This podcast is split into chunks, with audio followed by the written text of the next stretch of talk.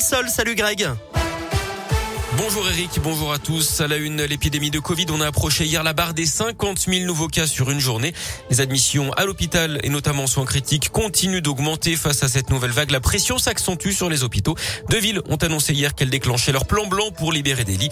Mulhouse et Colmar. Concernant le variant Omicron, il y aurait actuellement 13 cas suspects en France.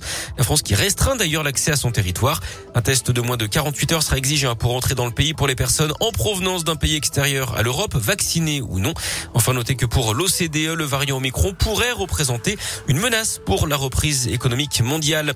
Dans l'actu local, 5 ans de prison, dont 3 avec sursis probatoire. C'est la peine retenue contre un Ligérien accusé de la mort d'un homme à Clermont en 2016 lors d'une bagarre.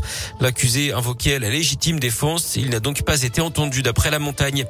Le gouvernement hausse le ton face au harcèlement scolaire. L'Assemblée nationale a voté la création d'un nouveau délit hier pour créer un choc.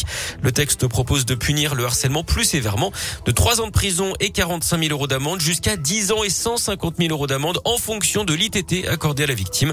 Le texte doit désormais être examiné au Sénat en vue d'une adoption définitive d'ici février prochain.